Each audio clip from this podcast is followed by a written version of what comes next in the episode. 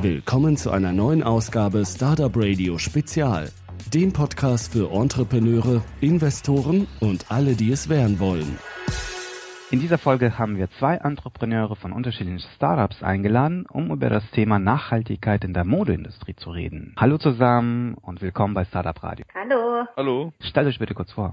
Hallo, also ich bin Irina Schönleber von LoveSign. Ich bin Modedesignerin, bin ich schon seit vielen Jahren. Das habe ich in Hamburg studiert. Ich habe auch schon damals in der Abschlussarbeit ein Projekt mit Peter umgesetzt, in dem es darum ging, pelzfreie Mode zu präsentieren. Und unser neues Label heißt LoveSign und wir machen vegane Mode besonders schick, stylisch und cool. War es LoveSign ein Label für Menschen, die ein Zeichen setzen wollen, Zeichen der Liebe, der Liebe zu sich selbst, zu anderen Menschen, zur Umwelt natürlich, aber auch zu den Tieren. Was bedeutet genau äh, Zeichen setzen? Also ein Zeichen setzen wir, indem wir auf unsere Kleidung über einen Text mit draufschreiben, der diese Nachricht in die Welt hinaustragen möchte.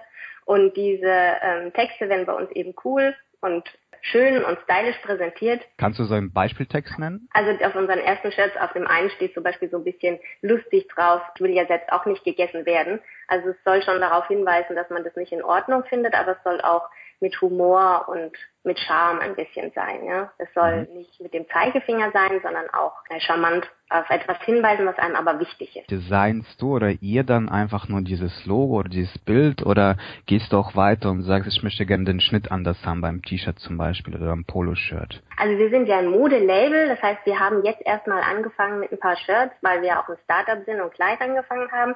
Wir machen aber, also Ziel ist es, ganze Kollektionen eben auch zu machen und nicht nur Shirts. Wir sind kein Shirtproduzent, sondern wir werden eben auch in Zukunft äh, andere Kleidungsstücke wie Hosen, äh, Schals, Accessoires, Blusen, sonstiges alles machen. Also das ist schon Ziel der Sache.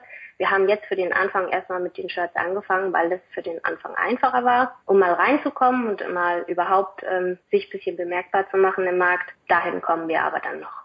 Und wann seid ihr gestartet offiziell? Wir sind seit Dezember am Markt seit dem 1. Dezember mit unseren ersten drei Shirts, auf denen auch überall Vegan draufsteht. Und wir haben jetzt äh, für die letzte, nächste Kollektion, die wir für den Sommer machen, auch Themen eingeplant, auf denen nicht nur Vegan draufsteht, sondern eben auch, wie ich vorhin schon sagte, Themen der Nächstenliebe oder der Liebe zu sich selbst und zu Tieren und Kindern und Menschen allgemein, die man so ein bisschen schön verpackt und so trägt, dass man es eben auch im Alltag und auf, im Business, auf eine Party, auf ein Event tragen kann.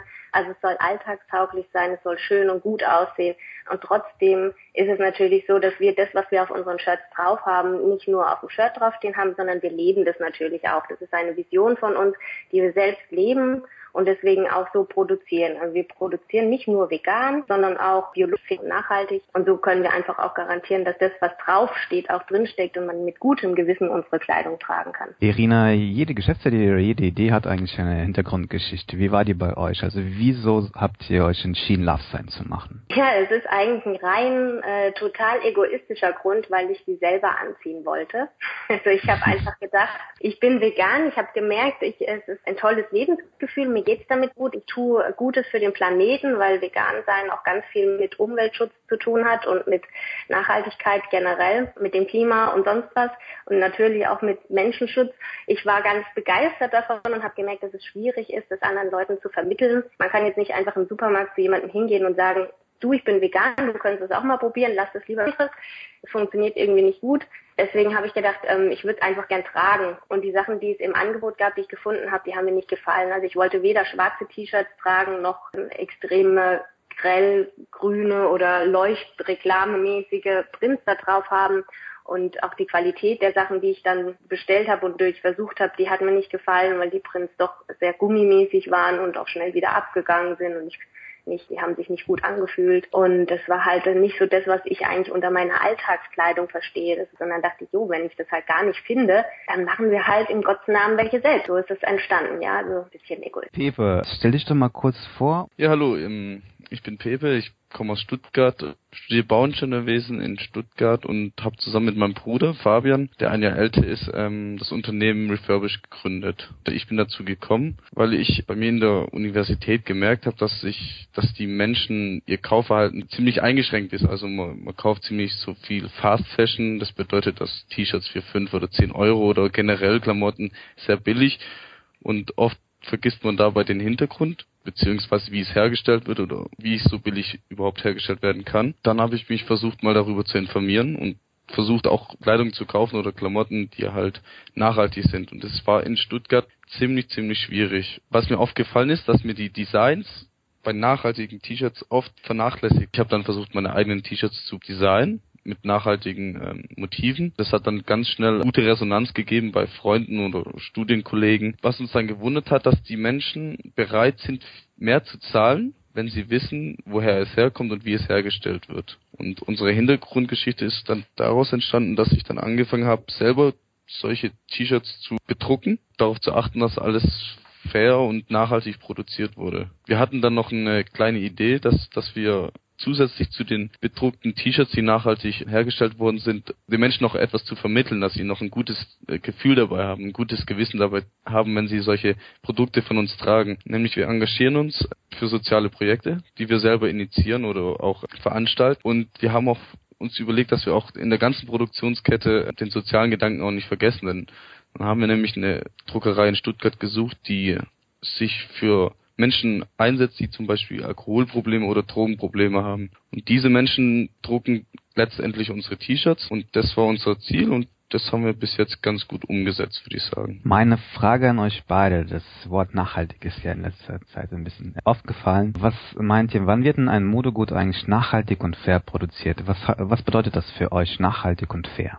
Ja, es gibt verschiedene Möglichkeiten, wie man das einstufen kann. Es gibt ja keine offizielle äh, Definition für das Wort nachhaltig oder fair. Fair ist eigentlich, glaube ich, für jeden greifbar zu sagen, äh, fair muss so sein, dass es für beide Seiten ein Gewinn ist. In dem Fall in der Mode ist halt ein großes Problem, ist die Löhne der Arbeiter, die Kleidung produzieren. Gerade in dieser Fast Fashion in dem Fast Fashion Bereich, wo Kleidung sehr billig sein muss und eben so produziert ist, dass die Mitarbeiter unter schwierigen Sicherheitssituationen arbeiten müssen, mit sehr viel Chemikalien und Pestiziden in Kontakt kommen und dadurch eigentlich auch krank werden oder früher sterben und auf jeden Fall so wenig Geld bekommen, dass sie davon kaum leben können. Also das ist absolut unfair und das ist eben etwas, was ja bei, ich, schon bei uns auf jeden Fall zertifiziert ist, dass man ganz sicher sein kann, dass die Mode eben fair produziert ist und die äh, Menschen, die es herstellen, eben diese Bedingungen nicht haben. Also fair produziert kann man recht gut nachvollziehen. Nachhaltig produziert ist ein sehr weiter Begriff und dann nachhaltig produziert, ja, das kann betreffen, dass die Firma, die etwas produziert, nachhaltig arbeitet, nachhaltig herstellt, aber eben diese Nachhaltigkeit, die betrifft, finde ich, auch den Verbraucher. So wie Pepe gerade gesagt hat, wenn man jetzt Slow Fashion produziert, wo man sagt, wir gehen nicht darüber, mit einem billigen Preis das T-Shirt einfach in den Markt zu drücken und innerhalb von kürzester Zeit abzuverkaufen, weil man es einfach auf dem Lager haben will und schon die nächste Ware nachkommt, die wieder in Riesenmenge schnell abverkauft werden muss, sondern dass man sagt, das Shirt hat seinen Preis, es hat auch seinen Wert und wir möchten es an den Menschen verkaufen, dem es das wert ist, der dann auch nicht sich zehn Shirts ins Regal legt und davon nur das eine trägt oder die eigentlich gar nicht wirklich braucht, weil sie halt billig waren, sondern der sich das gut überlegt und dieses Shirt kauft, weil er es auch wirklich tragen will und braucht, dann ist das eine Nachhaltigkeit, die auf Verbraucherseite, finde ich, sehr wichtig ist. Ja, wie Irina das schon richtig äh, gesagt hat, es, ist, es hat ja nachhaltig ein ziemlich dehnbarer Begriff und das fängt ja eigentlich schon beim Pflücken der Baumwolle zum Beispiel auch an. Also man muss ja alles irgendwie nachhaltig betrachten. Also wie es angebaut wird, in welcher Menge angebaut wird, ob es zertifiziert angebaut ist oder nicht. Das sind ja alles Ziele oder, oder auch Punkte, die man beachten muss.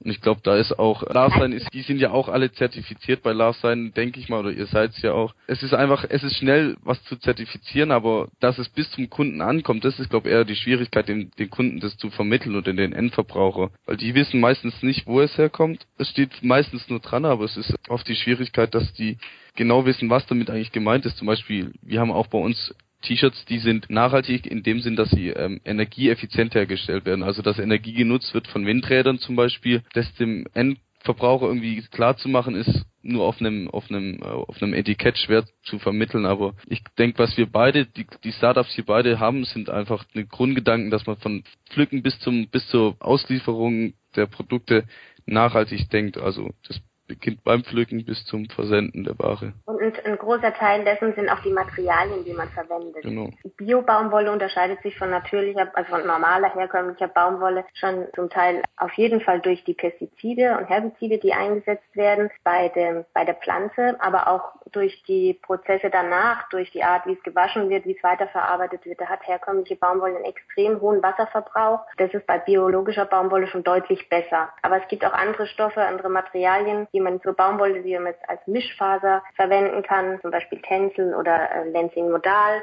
oder auch Viskose ist auch besser. Die haben noch bessere energetische Werte, sind auch auf Basis von Zellulosefasern. Die sind deutlich weniger Wasserverbrauch und mit weniger Energieverbrauch hergestellt und die machen natürlich dadurch, dass sie heute echt hochtechnische Fasern sind sozusagen, haben die auch ganz tolles Trageverhalten. Die können auch wirklich was und diese Sachen einzusetzen, auch in einer biologischen Variante und in einer abbaubaren Variante, ist dann etwas, was die Kleidung schon inhaltlich sehr aufwertet und sehr zur Nachhaltigkeit beiträgt. Ihr habt ganz viele Punkte genannt. Wie sieht bei euch dann die Lieferkette aus, Irina? Also woher kommt eure Baumwolle? Wo werden eure T-Shirts produziert? Wie kommen die nach Deutschland? Wie werden die in Deutschland bedruckt? Genau, also unsere Baumwolle ist auf jeden Fall Bio-Baumwolle. Also wir haben nur zertifizierte Bio-Baumwolle. Und äh, wir sind dadurch, dass wir jetzt als Startup sind, haben wir einen äh, Lieferanten, der in Bangladesch in einem zertifizierten Betrieb dort produziert. Das heißt, äh, Bangladesch ist ein Land, die zu zwei Drittel aus der Bekleidungsindustrie, also von der Bekleidungsindustrie leben. Die brauchen dort auch einfach wirklich unsere Aufträge. Also die haben es wirklich bitter nötig, äh, unter guten Arbeitsbedingungen arbeiten zu können. Wenn man denen die Chance gibt, in einem Betrieb zu arbeiten, der sicher ist und der sie fair bezahlt, dann ist es doch etwas, was für dieses Land sehr, sehr wichtig ist gibt erst zwölf Betriebe in Bangladesch, die das machen und die diese Zertifikate haben. Aber ich finde es umso wichtiger, denen auch eine Unterstützung zu geben, dass man eben von ihnen auch etwas bezieht. Wenn man alle Kaufkraft da abzieht, dann haben sie wirklich ein Problem. Es ist schon ein sehr armes Land. Und so äh. hat man die Möglichkeit, denen eben auch Aufträge zu geben und sie damit zu unterstützen und sichere Arbeitsplätze da zu schaffen. Was stellt das Zertifikat sicher? Was ist das für ein Zertifikat? Wie heißt es überhaupt und äh, was beinhaltet es das dann? Genau, also unsere Kleider sind zum Beispiel GOTS zertifiziert. Das ist das weit verbreiteste, ein weltweit verbreitetes Zertifikat. Das äh, ist der Global Organic Textil Standard. Und der ist es der, der die, die höchsten Ansprüche an Herstellung, biologische und an faire Arbeitsbedingungen, an Standards in allen möglichen Bereichen, also in Bereichen der Herstellung, Konfektion und Verpackung, genauso irgendwie auch wie im Handel und Vertrieb zertifiziert und auch überprüft. Da gibt es wirklich Kontrollen, die es in anderen Zertifikaten so auch nicht gibt. Da dürfen nur Kleidungsstücke mit rein, die zu 70 Prozent mindestens biologisch sind. Und wir beziehen jetzt auch wirklich Kleidungsstücke nur, die hundertprozentig biologische Baumwolle mit haben, in Mischung mit eben anderen nachhaltigen Fasern. Also wir Was? sind da selber für uns noch strenger, weil weil Gott, GOTS muss man sich überlegen, zertifiziert auch nur, also die sind super in ihren Zertifikaten, aber die zertifizieren kein Leder und keine Wolle zum Beispiel. Doch die zertifizieren Leder und Wolle, die haben aber keine Vorschriften für Leder und Wolle. Das ja. heißt, vegane Gedanken werden bei GOTS nicht berücksichtigt und es gibt auch keine andere Zertifizierung, die das macht. Wenn wir das also möchten, dass das auch vegan ist, müssen wir selber gucken, dass wir diese Zusicherung bekommen. Wir müssen selber schauen, dass in unseren Produkten nirgends etwas drin ist. Wir müssen bei jedem Hersteller, ob das jetzt das Labeling von den Sachen ist, ob das die Bändel da dran sind, ob das die, die Stoffe oder die Produktion selber ist, müssen wir uns das bescheinigen lassen, dass das alles ohne tierische Inhaltsstoffe ist. Also das, diese Bescheinigung gibt es leider noch nicht. Ich finde, das ist absolut notwendig und muss auch im Sinne der Nachhaltigkeit unbedingt sein, weil es einfach so ist, dass tierische Produkte, egal in welchem Bereich, immer viel mehr Energie verbrauchen als pflanzliche Produkte. Denn tierische Produkte, ähm, das ist ja ganz logisch, jedes Tier entsteht nur und wird nur größer, wenn man ihm viel pflanzliche Energie gibt. Ja, also eine Kuh, egal welcher Art und Ziege, Schafe, sonst wie, die müssen viel Getreide essen, um hinterher Leder oder Wolle oder sonst was zu produzieren. Und da ist so viel Essen in die Tiere geflossen, wenn man es mal rein technisch sieht und nicht auf der fühlenden Ebene, ist ganz viel Essen in diese Tiere geflossen, um hinterher ein bisschen Wolle rauszukriegen. Und so ist es einfach besser, äh, Fasern zu nehmen, die nachwachsen und die beim Wachsen auch noch äh, Photosynthese und sonst was produzieren, also Pflanzen. Das ist deutlich besser als über Tiere seine, seine Fasern zu bekommen. Irina, du hast ja noch kurz den Begriff faire Arbeitsbedingungen genannt im Zusammenhang mit Bangladesch. Wenn ich so mir die letzten Reportagen ansehe, Bangladesch und faire Arbeitsbedingungen, das äh, passt bei mir irgendwie gar nicht zusammen. Wie sehen faire Arbeitsbedingungen aus, wenn die zertifiziert sind in Bangladesch? Wie kann ich so ein, jemand, der in Deutschland lebt, sich diese Arbeitsbedingungen dann dort vorstellen? Also wir kennen ja wahrscheinlich, oder viele von uns haben irgendwie Videos gesehen von Produktionsfabriken, wo irgendwie Kinder arbeiten zum Beispiel, ja, oder wo ganz viele auch Ältere zwar arbeiten, die aber in so Käfigen quasi zusammengefärbt sind, ja, oder da dass die Leute dann in Fabriken leben, wo die ähm, irgendwie zehn Leute in einem Zimmer, in einem zehn Quadratmeter Zimmer irgendwie unterkommen oder so. Also wie kann man sich faire Arbeitsbedingungen unter diesem Gesichtspunkt der Horrorbilder vorstellen, wie dann äh, bei euch die Mitarbeiter dann, also wo ihr die Sachen einkauft, wie die dann arbeiten, was sind für die dann faire Arbeitsbedingungen? Genau. Also du hast recht, das, was du da beschrieben hast, das sind Dinge, die es tatsächlich so gibt, die es auch nicht nur in Bangladesch gibt, sondern auch in Vietnam und sonst wo. Die sind gang und gäbe in der Bekleidungsindustrie und das sind ganz schlimme Zustände, besonders auch die Kinderarbeit und alles, was mit Lederproduktion zu tun hat. Also Leder, wo man denkt, das ist ja ein tolles Naturprodukt, ist oft mit so schlimmen Chemikalien hergestellt und es ist meistens irgendwie von Kindern gemacht, weil Erwachsene das gar nicht machen wollen und die stehen dann da in der Chrombrühe und es ist hochgiftig und diese Chrombrühe wird nachher noch in den nächsten Fluss abgeleitet. Also das sind diese Bedingungen, die eben so schrecklich sind in der Modeindustrie und die keiner sehen will. Wenn er sich irgendwo billig was kauft und nicht darüber nachdenkt, wie es produziert wurde und nur den Preis im Auge hat.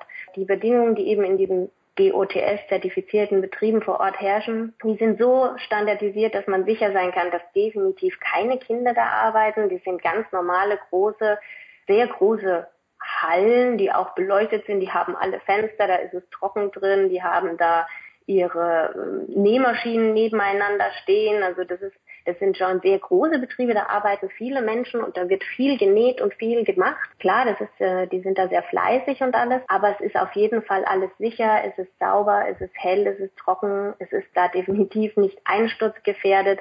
Da sind Mitarbeiter vor Ort, die auch hier sind, das heißt, die das auch immer wieder sehen und auch überprüfen, kontrollieren. Deshalb, die sind dann nicht irgendwie weit weg und ab vom Schuss, sondern man sieht es dann auch immer wieder an. Das ist wirklich eine Arbeitsbedingung, die für die Menschen dort wichtig ist, dass sie arbeiten gehen können und dass sie Geld verdienen können. Können Sie von dem Lohn dann äh, leben? Oder nur überleben? Nein, leben.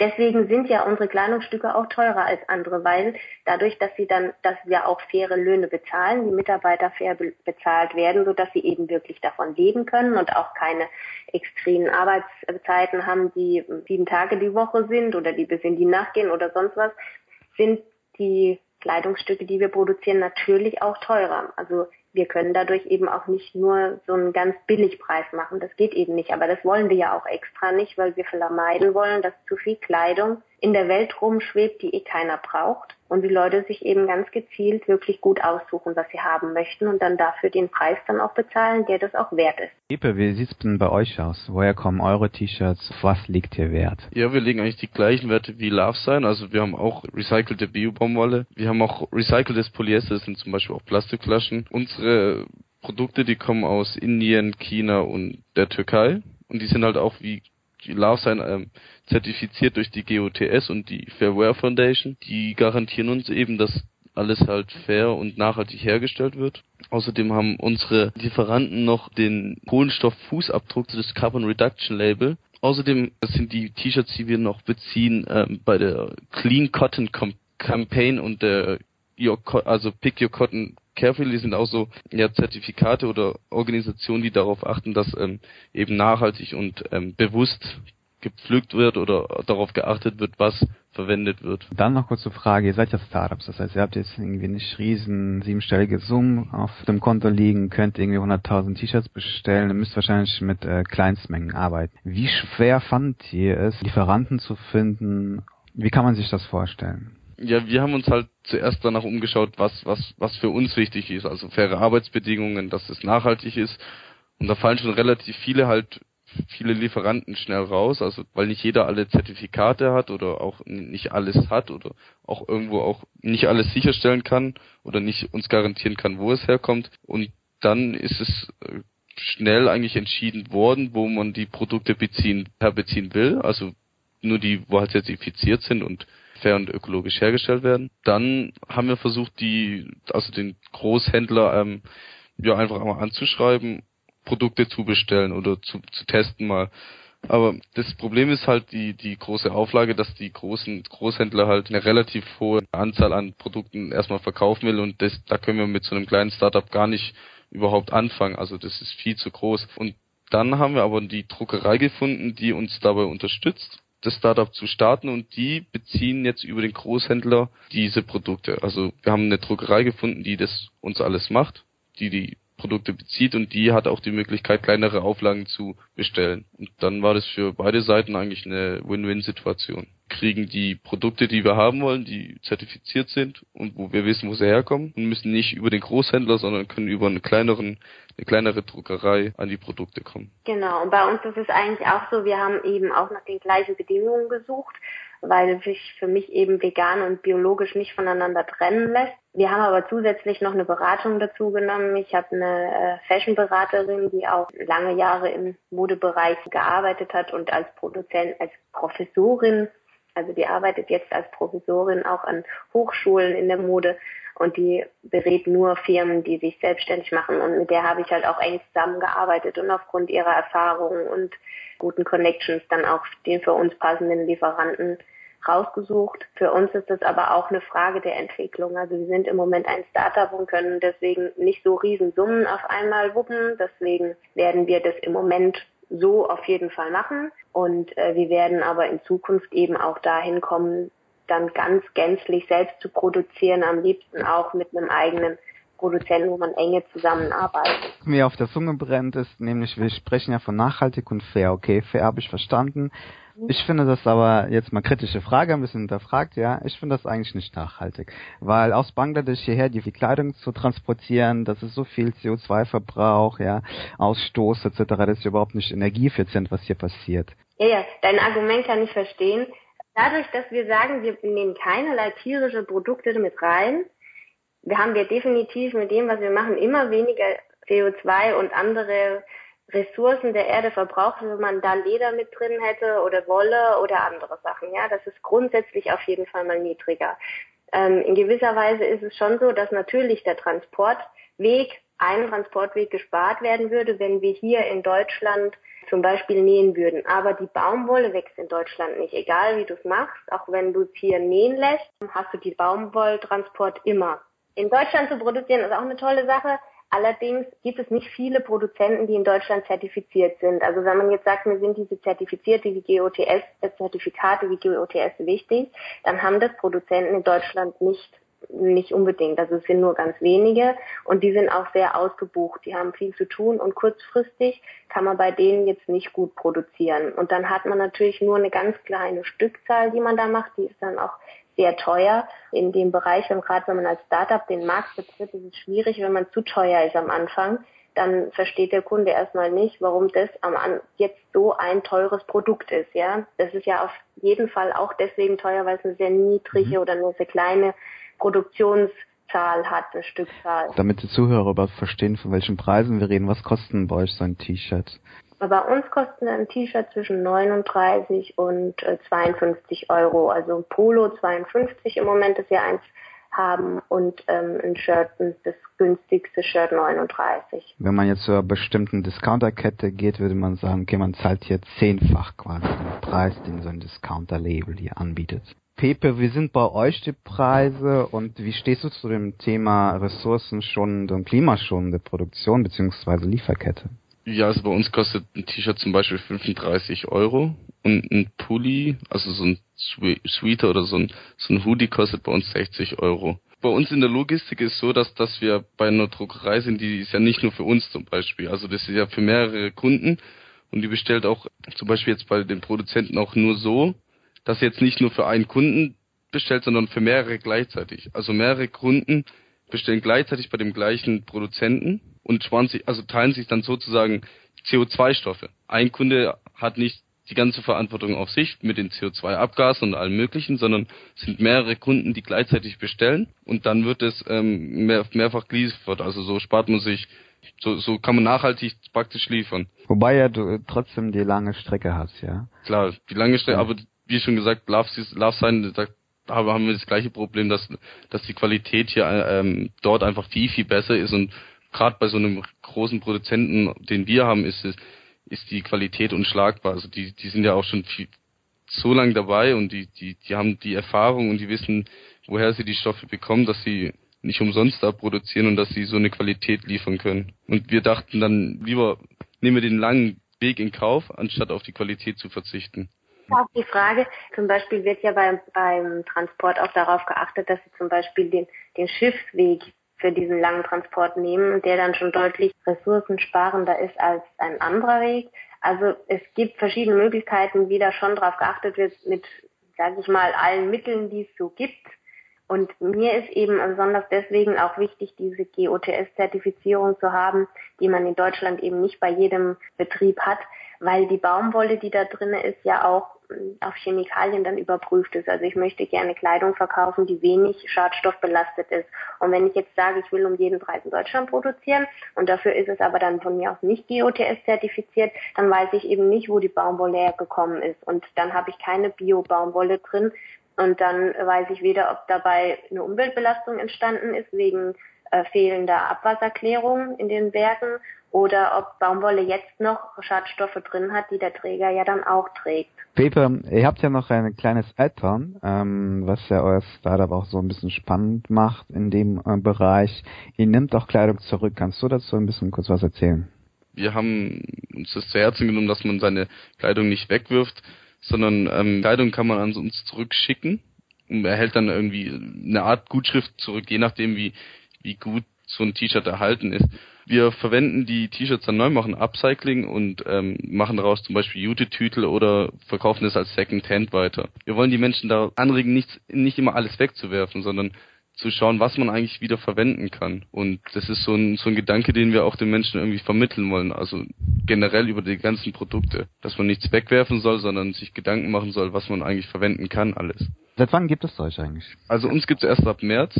Wir ähm, haben im März gegründet. Die Denkzeit, die war ja schon viel, die ging, ging schon zwei Jahre voraus, habe ich angefangen, meine eigenen T-Shirts zu bedrucken. Und im März haben wir uns dann beschlossen, mal das offiziell zu machen, damit es keine Probleme mit den Steuern gibt und sonstigen. Jetzt sind wir offiziell mal da und ähm, haben auch unser erstes soziales Projekt, da sind wir ähm, ziemlich stolz drauf, das eigentlich auch äh, uns sehr am Herzen liegt, dass man mit der, mit der Mode auch viel erreichen kann, viele Menschen bewegen kann und ähm, wie so eine Art Statement setzen kann.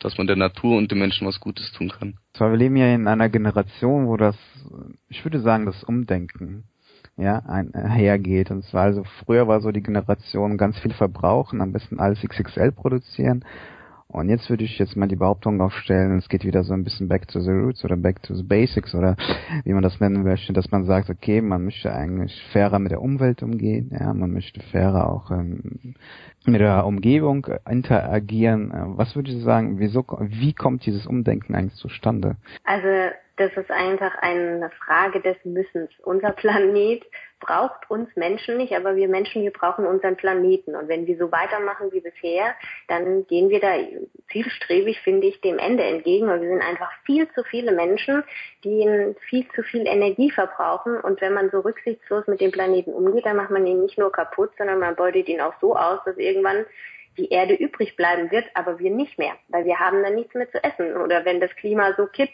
wie jetzt zum Beispiel in Kalifornien einfach da, also in Florida, kein Regen mehr fällt und die da echt eine Dürreperiode haben. Das sind ja schon Zustände, die dann bedenklich sind. Sie sind in der in anderen äh, Teilen der Erde sind die normal und für uns in der westlichen Welt sind die dann ähm, so schockierend, dass die Leute anfangen zu überlegen, woher kommt es. Und dann finde ich es auch einfach ein großer Teil des Aufklärungsarbeit. Ganz viele Menschen und Organisationen wie Tierschutzorganisationen oder ähm, andere äh, Menschenrechtsorganisationen betreiben so viel Aufklärung, um uns hier in unserer heilen Welt zu zeigen, wie was eigentlich mit den Dingen passiert, die wir konsumieren, bevor wir sie konsumieren.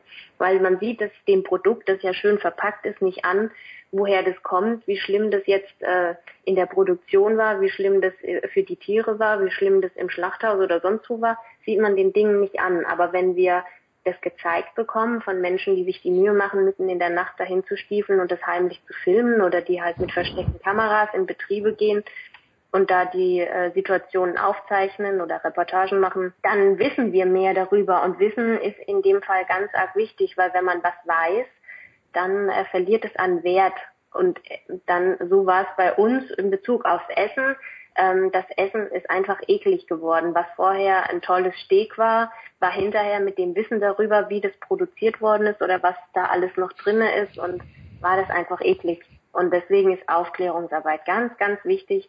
Und äh, durch die Medien heute wird diese, wird diese Aufklärung auch einfach sehr viel mehr forciert als früher. Da gab es halt dann vielleicht die Zeitung und noch ein bisschen Fernsehen. Und heute gibt es übers Internet so viele Kanäle, dass jeder, der auch etwas wissen möchte, Antworten finden kann. Und äh, manchmal die Antworten die Leute zum Glück auch finden, wenn sie es noch nicht wissen wollen, aber sie es dann trotzdem mitbekommen. Und somit können wir einfach die Hintergrundinfos besser in die Welt streuen. Und dann weiß man, was passiert ist und dann muss man auch handeln. Und dadurch, denke ich, verändert sich einfach das Konsumverhalten. Dass wir merken, dass wir Produkte mehr schätzen müssen und weniger davon konsumieren sollen und das, was wir konsumieren, auch einfach bewusster. Sehe ich genauso. Also man sieht es ja, wie es der Natur geht, da geht es den Menschen doch meistens genauso wie der Natur und wenn wir unsere Natur kaputt machen oder sie schlecht behandeln, dann behandeln wir uns auch genauso schlecht. Also das ist ja ein Geben und ein Nehmen. Und wenn man einfach nur mal täglich den, den, die Nachrichten sich anschaut, dann sieht man ja, was für Naturkatastrophen äh, geschehen. Also es ist eigentlich ja, das gab es ja vor mehreren Jahren nicht, was war, war ja nicht so der Fall, dass es so viel auf einmal passiert. Und da sind wir ja zum größten Teil selber schuld. Und wenn wir jetzt nicht aufwachen, wann, wann wollen wir denn dann aufwachen? Und das muss in jedem Menschen eigentlich so ein bisschen drin sein, so eine soziale Verantwortung gegenüber seinem Mitmenschen, gegenüber seiner Natur, dass man sie bewahrt, sie beschützt und sie pflegt wie, wie, wie seine eigenen Kinder. Also das ist, das muss ein Grundgedanke eigentlich von jedem sein. Und da gehört, wie Love Science schon sagt, der, also die Aufklärung ist mit das Wichtigste daran. Ich würde noch gerne was sagen zum veganen Mode. Mhm. Ähm, wir werden, wir werden oft gefragt, ob ähm, warum ein normales T-Shirt nicht vegan ist oder was jetzt der Unterschied ist bei uns eben zu anderen Sachen. Zum einen ist es natürlich, dass wir biologisch produzieren und zertifiziert, das ist klar, das habe ich schon erzählt. Aber vegan bedeutet auch wirklich, dass wir keine Wolle, keine Seide, keine Hornknöpfe, keine Perlmuttsachen, keine, kein, sowieso kein Leder, kein Pelz auf gar keinen Fall verwenden, weil es auch einfach so ist, dass diese tierischen Produkte enorm zum Hunger und zum Leid und zu der Umweltkatastrophe, die wir auf der Welt haben, beitragen. Deswegen finde ich jedes Produkt, das darauf achtet, keine tierischen Inhaltsstoffe zu verwenden, in welcher Weise auch immer, fördert automatisch pflanzliche Produkte und nimmt den, den, den, den Geldfluss von den tierischen Produkten raus, weil auch Leder als angebliches Nebenprodukt der fleischproduzierenden Industrie sehr viel Geld ein und es gibt auch viele Tiere, die nur des Leders wegen gezüchtet und gehalten werden in Gegenden, wo die Menschen das Essen dringend bräuchten. Und deswegen ist es, finde ich, sehr, sehr wichtig, dass diese Offenheit für vegane Sachen größer wird, das Verständnis dafür und auch das, der, das Erkennen, wie wichtig das ist. Das wollte ich jetzt noch sagen. ich, ich hätte auch, ich würde auch noch kurz was sagen über unsere neue Kollektion, die wir ähm, gerade haben oder starten. Schieß los, Pepe. Ähm, unsere neue Kollektion handelt von ähm, Tieren, die vom Aussterben bedroht sind. Wir wollen ähm, nämlich auch an die Tierwelt appellieren, die zunehmend schlechtere Bedingungen hat und vom Tiere, die vom Aussterben bedroht sind. Nämlich wir haben in unserer neuen Kollektion Tiere, die vom Aussterben bedroht sind und unsere T-Shirts gibt's nur in einer limitierten Auflage, nämlich nur so oft, wie es die Tiere noch freilebend auf der Welt gibt. Zum Beispiel haben wir den westafrikanischen Löwen, den es nur noch 851 Mal gibt. Klingt auf jeden Fall super. Wie kommen Startups auf solche kreative Ideen? das ist eine gute Frage. Ähm, wenn man sich lange mit, so, mit solchen Themen beschäftigt, dann, dann, also mir fliegen die Ideen dann, also mir ist sie eigentlich zugeflogen, weil für mich war es interessant, wie kann man für, für einen Kunden ein Produkt interessant machen. Und meistens ist für einen Kunden äh, etwas interessant, wenn es nicht häufig gibt, wenn es nicht jeder hat.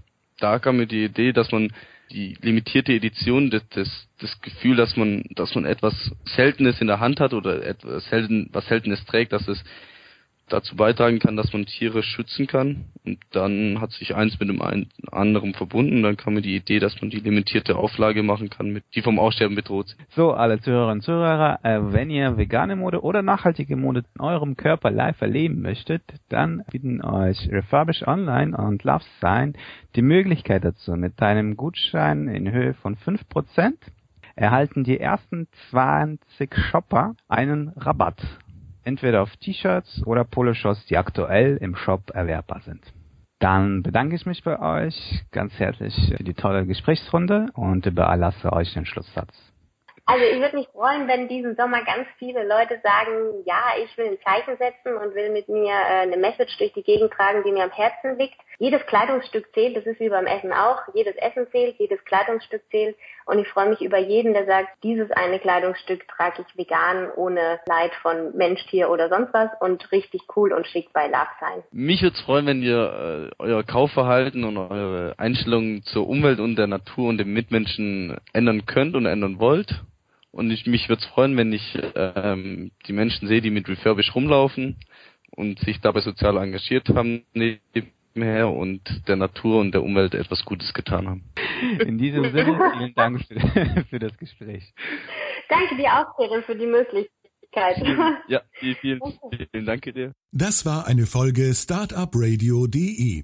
Weitere Gespräche mit Gründern, Investoren und Organisatoren von Startup-Events findet ihr auf www.startupradio.de.